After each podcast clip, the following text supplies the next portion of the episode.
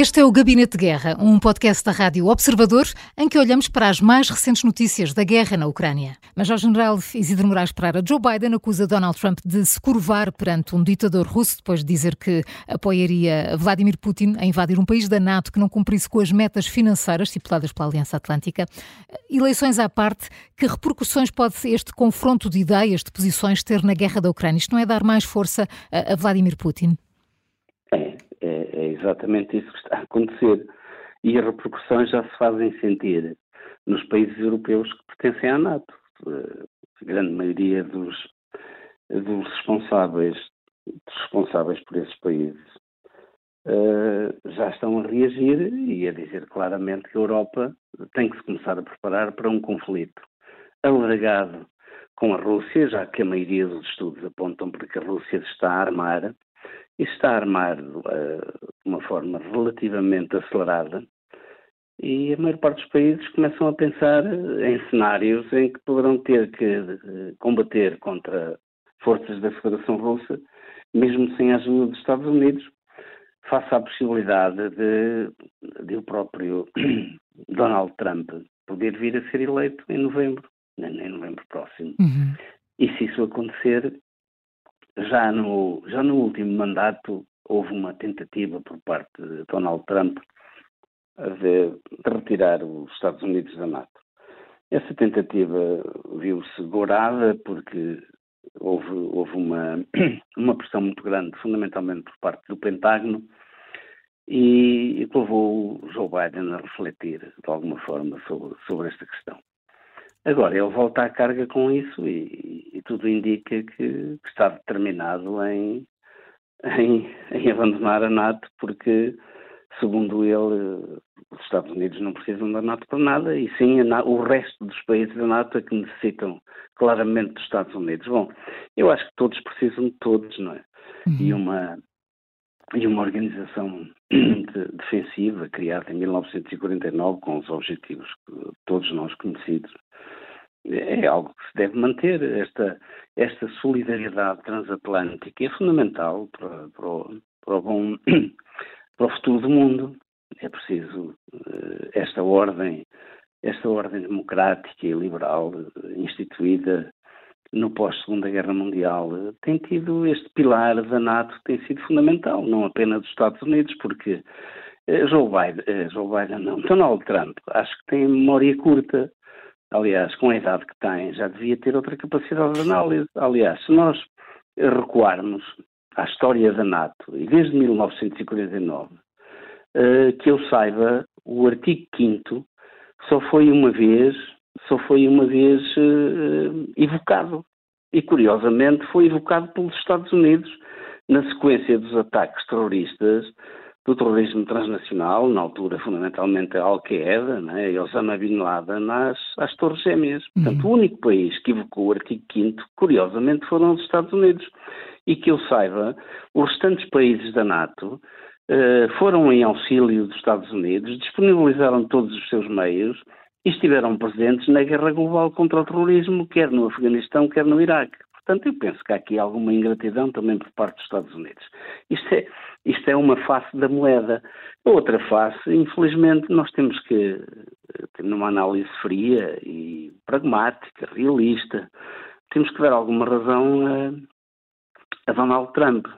Uh, não pela forma como ele coloca as questões, mas pelo, digamos, pela substância, porque, uhum. porque de facto, uh, eu agora recuaria ao, a 2014, ao Cimeiro da NATO, na Escócia. Sim. Em Gales, digo, em Gales. Uh, em que chegou-se a um consenso, os Estados Unidos vinham colocando em cima da mesa a necessidade dos restantes países de, da NATO investirem mais na defesa.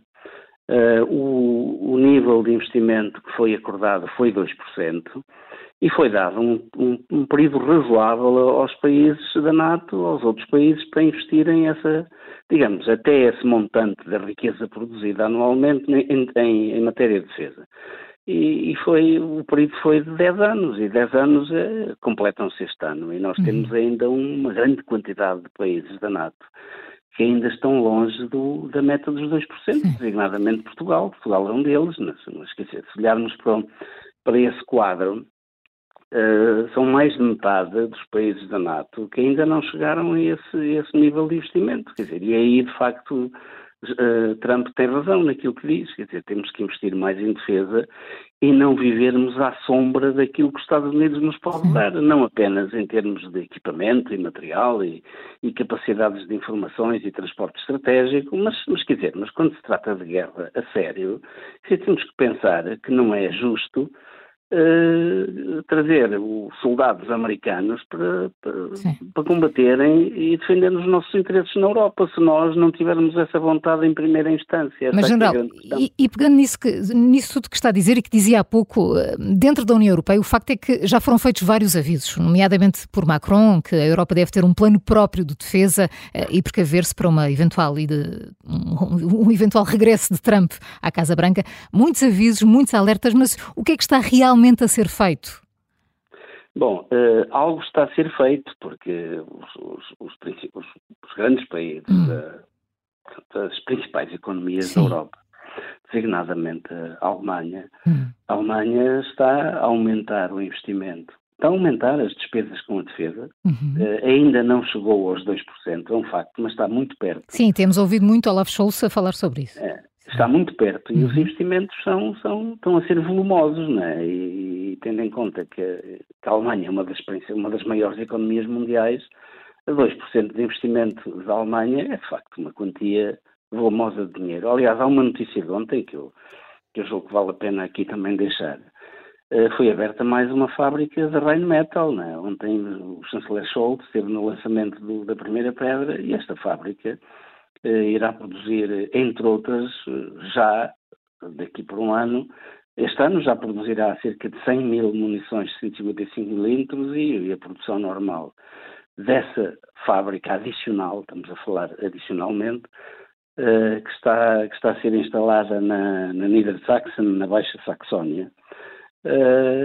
Portanto, vai produzir mais, do, mais de 200 mil munições vai produzir possivelmente viaturas de combate de infantaria Puma. Portanto, é mais uma, mais uma fábrica entre várias que estão a ser abertas, quer dizer. Uh, e nós sabemos os investimentos que a Alemanha está a fazer, e não apenas a Alemanha, é a Alemanha, é a Dinamarca, hum. é a Holanda, é a Holanda, então há, há, há também uh, afirmações da Ministra da Defesa de, da Holanda, Kaja Longren, que disse ontem que não deve haver restrições na ajuda militar à Ucrânia, em particular no fornecimento de armas a Kiev. Quer dizer, uh, não só o futuro da Ucrânia, claro que depende de, deste nosso apoio, e cada vez mais, porque pese embora o, eh, pese embora tenha o, o Senado tenha aprovado já cerca de 60 mil milhões, um pacote de cerca de 90 mil 60 mil milhões de apoio à, à Ucrânia. Quer dizer, não é, mas isso não é garantido que a Câmara, que a Câmara Baixa ou, ou, a Câmara dos, dos, dos, dos Deputados do, dos Estados Unidos venha a apoiar. Uhum. Portanto, eh, e, e, a Europa terá que substituir terá que substituir eh, um pouco a esta, a, digamos, esta ausência de apoio americano, o que no imediato não é fácil. Mas esta ministra diz, diz não apenas isso, diz que é preciso, é preciso ser incansável no apoio à Ucrânia, mas também zelar pela segurança da própria Holanda. Quer dizer, a Holanda vai aumentar o investimento na defesa, porque sente que poderemos, poderemos nos, nos próximos anos, num futuro muito curto prazo, a 3 a 5 anos, estes são, são os principais cenários, podemos estar a ser, a ser confrontados com, com ameaças claras vindas vindas de leste, designadamente da Federação Russa. Portanto, os países europeus estão de alguma forma a reagir. Eh, deviam ter agido em tempo, deviam ter eh, cuidado mais da, de defesa, investir mais na defesa, mas não têm feito. E agora estão a correr atrás do problema, estão a correr atrás do prejuízo nitidamente, quer dizer, e mesmo assim há países como o nosso que, sinceramente, olhando para os programas dos partidos. Era isso que eu ia dizer, sim, agora não, não, se, não se vê falar daquilo que, do que também importa, depois, não é? como investimento olhando, na defesa e... É, olhando para os programas dos partidos, de facto há uma, há uma referência a alguns problemas eh, que são problemas, que são problemas já de, de longa data. Mas que não são aprofundados. Mas não são aprofundados uhum. e, não, e não são estabelecidas metas, nem se comprometem, nem os partidos se comprometem com, com, com, com verbas, nem com prazos, nem com, nem com tipo de equipamento, nem com, nem com digamos, um, um sistema de recrutamento que permita atrair às fileiras mais militares. Quer dizer, nada de concreto, é tudo muito no vazio, uhum.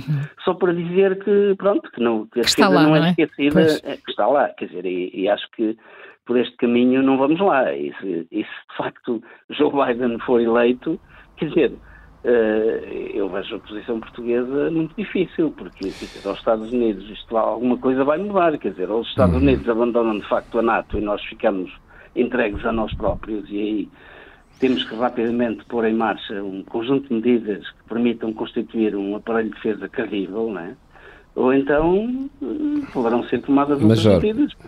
Major uh, General, entretanto o Putin tem tentado, terá tentado, dizem, negociar um cessar-fogo na Ucrânia com os Estados Unidos, foi no início do ano, mas Washington é. terá recusado porque Kiev não estava envolvido. É um sinal que da Rússia esta tentativa de começar a ver os seus esforços de guerra, que os seus esforços de guerra são demasiados, apesar da convicção de Putin, que Putin sempre demonstra, ou não, são os russos mesmo a dizer que a Ucrânia não conta. Exatamente, oh, Júlio, é exatamente essa, essa sua segunda, esse segundo aspecto. Quer dizer, a Rússia, uh, quando invade a Ucrânia, sempre, sempre, sempre disse e sempre fez, negando a existência de uma Ucrânia como um Estado, um Estado-nação independente. Quer dizer, aquilo que foi dito e continua a ser dito uh, por, por Vladimir Putin, por Medvedev e por outros, e por outros elementos ligados ao Kremlin é que a Ucrânia não tem qualquer razão de existir porque a Ucrânia é a própria Rússia. A Ucrânia encontra-se instalada em terrenos, eh, ainda há pouco tempo, numa, numa entrevista, naquela célebre entrevista de cerca de duas horas que, que, é Tucker Carlson, este antigo jornalista da Fox, Sim. dada por Vladimir Putin, ele acaba por dizer que, que a Ucrânia se encontra implantada em terrenos historicamente russos. Até é curioso que o presidente da Mongólia relembrou Vladimir Putin que a Rússia fez parte do Império Mongol. Bom, mas também lhe disse, não, mas não se preocupe, que nós não temos qualquer ambição sobre, sobre, sobre a Federação Russa. Portanto, esta coisa de, de alegar os motivos históricos é, é, algo que não faz sentido. Quer dizer, podemos recuar até ao tempo dos primatas. Dizer, então encontremos sempre justificação Exato. para tudo e mais alguma coisa. Agora, a questão, a questão é exatamente essa. É como, digamos, a Federação Russa se, se, recusa a reconhecer a própria Ucrânia como uma, uma unidade uh, política independente e soberana e um Estado-nação próprio, uh, nem sequer Uh, nem sequer lhes dá o valor que, que têm. Quer dizer, portanto, negociar a paz não é com, com a Ucrânia. Negociar a paz é com os Estados Unidos e é com o Ocidente, como isso, como, como Putin tem dito. Aliás, Putin tem dito a miúda das vezes que a guerra só ainda existe porque o Ocidente apoia a Ucrânia e porque o Ocidente se recusa a negociar. Agora, os Estados Unidos não, de facto, Joe Biden aí tem sido coerente, tem sido sempre coerente e o discurso tem sido sempre o mesmo. Qualquer negociação de paz terá que ter sempre a presença da Ucrânia e os interesses da Ucrânia. Portanto, Biden não quer cometer o mesmo erro que foi cometido em 1938 eh, pela França, eh, pela Inglaterra e pela Inglaterra uh, portanto, e pela Itália, de Mussolini, quando negociaram com Hitler nas costas da Checoslováquia. Quer dizer, quer dizer eh, os Sudetas foram invadidos seis meses depois, há uma conferência de paz em Munique para a qual eh, a Checoslováquia nem sequer é tira nem achada, quando era um dos stakeholders do problema. Quer dizer, aqui Biden tem sido de facto coerente e tem recusado sempre negociar com a Federação Russa a paz na Ucrânia, ou, ou um acordo de cessar-fogo, seja aquilo que for, uh, inicialmente, sem a própria presença da Ucrânia, o que é muito bem visto, como é óbvio. Não é? O Gabinete de Guerra é um podcast da Rádio Observador. Vai para o ar de segunda a sexta, depois do noticiário das nove e meia da manhã e tem uma nova edição depois da síntese das quatro e meia da tarde. Está sempre disponível em podcast. Eu sou a Maria João Simões.